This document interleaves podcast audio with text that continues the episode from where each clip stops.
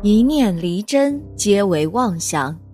大家好，欢迎收看《佛说》，佛说与你一起看遍世间百态。我们为什么要学佛呢？无始劫来，我们造作的太多了，造作了很多很多的恶因，所以我们今天会有很多不如意的果出现。其实啊，佛说的真理就是因果。一定要相信因果，才能很好的把握自己。不造作不如意的因，就不会得不如意的果。在唐朝时，中国陕西某地突然出现了一个十分美貌的提篮卖鱼少女，当地的少年见了，都争着想娶为妻子。于是少女呢，就向所有的求婚者提出要求了。如果有人能在一夜之间背诵出《妙法莲华经》《观世音菩萨普门品》，我就嫁给他。到了第二天清晨，能背诵《普门品经》的人竟有二十人之多。少女说：“我一个女子怎么能许配二十个人呢？”于是少女又给这二十个少年每人一部《金刚般若波罗蜜经》。说谁能在一夜之间背诵出，就嫁给谁。到了第三天清晨，又有十位少年能通顺的背诵《金刚经》，于是少女呢，又给这十位少年每人一部七卷本的《法华经》，说如果有人能在三日内熟诵出七卷《法华经》，我就嫁给他。到了三日期限。只有一位姓马的少年能熟背《法华经》，于是提篮卖鱼的这位少女就答应嫁给这位马郎了。按照当时的风俗啊，举办了隆重的婚礼。当把这对新婚夫妇送进洞房时，提篮卖鱼的这位少女说自己的身体感到有些不舒服，请马郎暂时出洞房，让她休息片刻。可是未等参加婚礼的客人散去，这位卖鱼的少女竟死去了，而且眼看着少女的尸体就腐烂了，于是只好立即将少女埋葬了。把少女埋葬后的不几天，就来了一位手持锡杖的老和尚，想求见马郎新娶的媳妇儿。马郎告诉老和尚说，媳妇儿病故，已埋葬了。老和尚要求去看马郎媳妇儿的坟，等到把老和尚带到马郎媳妇儿的坟前时，老和尚用手中的锡杖很快就把坟扒开了。等到把棺材打开，根本没有少女的尸体，棺内只有一块用黄金制成的锁子骨。老和尚用锡杖把黄金锁子骨挑起来给围观的群众看。并当场向群众传播佛法，说：“你们陕西这个地方的习俗一直是喜欢骑马射箭，这是好斗的表现。这说明你们还不知道世上还有最宝贵的东西，那就是佛、佛法和僧侣，这是真理的化身呐。你们如果不明真理，就会犯下罪障，产生种种恶报。”这位嫁给马郎的卖鱼妇是观世音菩萨的化身呐，菩萨是用这种方法来教化启迪众生明白真理，普济众生，这正体现了菩萨的慈悲威德。老和尚说完这番话之后，就腾空飞去了。从此以后，陕西这个地方信仰佛教的人就一天比一天的多起来了。一个人的福德因缘不是凭空想到的，也不是天生的，而是他们自己过去多生多劫以来慢慢培植起来的。有了福德因缘做基础，修行就容易成功；没有福德因缘，想成功是不可能的。关键在于脚踏实地的去做，你功夫做到了那个地方了，自然就可以成功。接下来看一个念佛四百天摆脱困厄、财富大增的真实记录。我经过一年的时间，经过学佛、念佛、持戒和布施等，自己实现了天翻地覆的变化。说来都有些难以置信，但千真万确是学佛给自己带来了巨大的福报。佛法真实不虚，观世音菩萨的慈悲救度真实不虚。从去年愁苦的要自杀算起，到今天。一年零一个半月，算起来差不多四百天左右。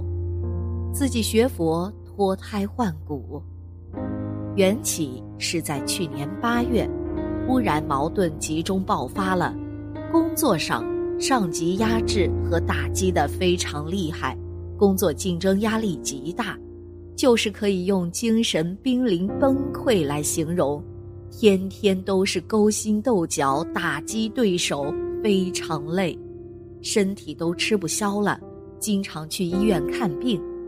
家庭上买房问题不统一，妻子和我为了孩子上学，希望换房，父母坚持不换房，结果父母埋怨我，老婆埋怨我，我夹在中间，经常和妻子吵架，吵得非常凶。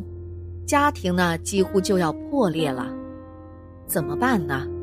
买房没有钱，只有卖掉再买。我也知道这是业障，自己的脾气不好。更大的业障是自己之前的淫业非常重，可怕的重。虽然学佛几年了，但是这么大的业障还是不能短时期消除的。况且自己邪淫之心不死，总是想入非非，总是经常网聊。有个师兄劝我狂念观世音圣号，我基本坚持下来了。开始时没事儿就念，反正也是绝望了，就依靠菩萨一次。在此之前，默学没有定课，法门不断变换，信心也不坚定，以念观音菩萨为主。我还坚持布施和持戒，邪淫慢慢降低，但还是有时发作。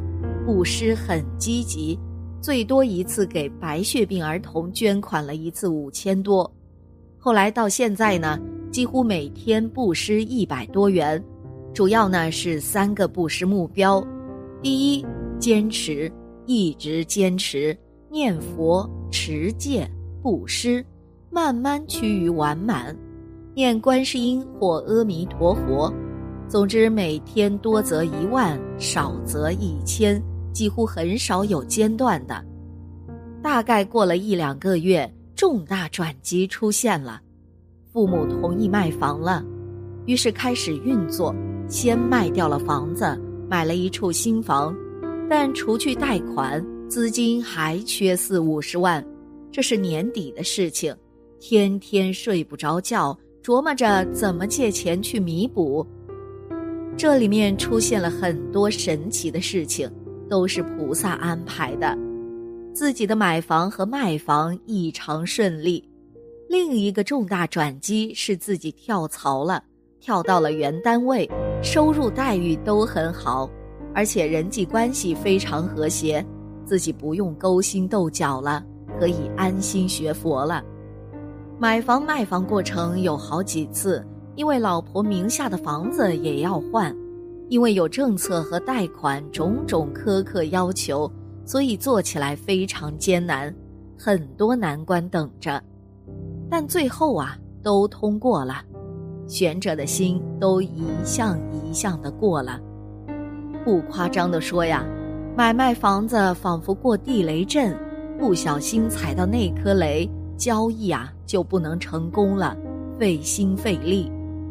最难关的是几个月前，卖房过程中出现麻烦，面临巨额违约金等，甚至有可能财务破产了，真是一片灰暗啊！于是坚持拼命念观世音圣号，结果第二日房子就顺利卖出去了，但是几乎焦虑的睡不着觉。观世音菩萨救了我。最大的收获呀，不是房子和工作，而是修行上的进步。通过两次拜佛去著名的寺院之后，发愿去除邪淫，结果现在一点邪念都没有了，网络聊天工具也不用了，人也阳光正直了，走路说话都学着僧人的庄严持重了，非常高兴，这点进步很大呀。另外呢，父母生病。我尽孝看病照料非常尽心，在孝顺上也进步很快，这两点是我们修行一年最大的收获。另外呢，在工作上自己找到了高收入的舒心工作，生活上父母以及夫妻感情融洽，身体上疾病慢慢康复，房子上经过几轮折腾，算上省下来的钱和房子升值。可能获得三四十万的收益，股票也赚了四五万，这些都是之前难以想象的。可见啊，一个人的前途是由他自己造作而成的，没谁能给。学佛就是要懂得这个道理，佛只是一个揭示真理的人，而不是创造真理的人。佛发现了真理，并告诉我们。让我们能够明白世界的本质是什么，人的本体是什么。佛就是来告诉我们这些的。人的一生中有很多事情会改变命运，而钱财、权力都不可能带来真正的改变。永远要记住，唯一能改变命运的，只有自己的信仰。而真正能让生命和灵魂变得完美无瑕的信仰，只有佛教。什么是完美呢？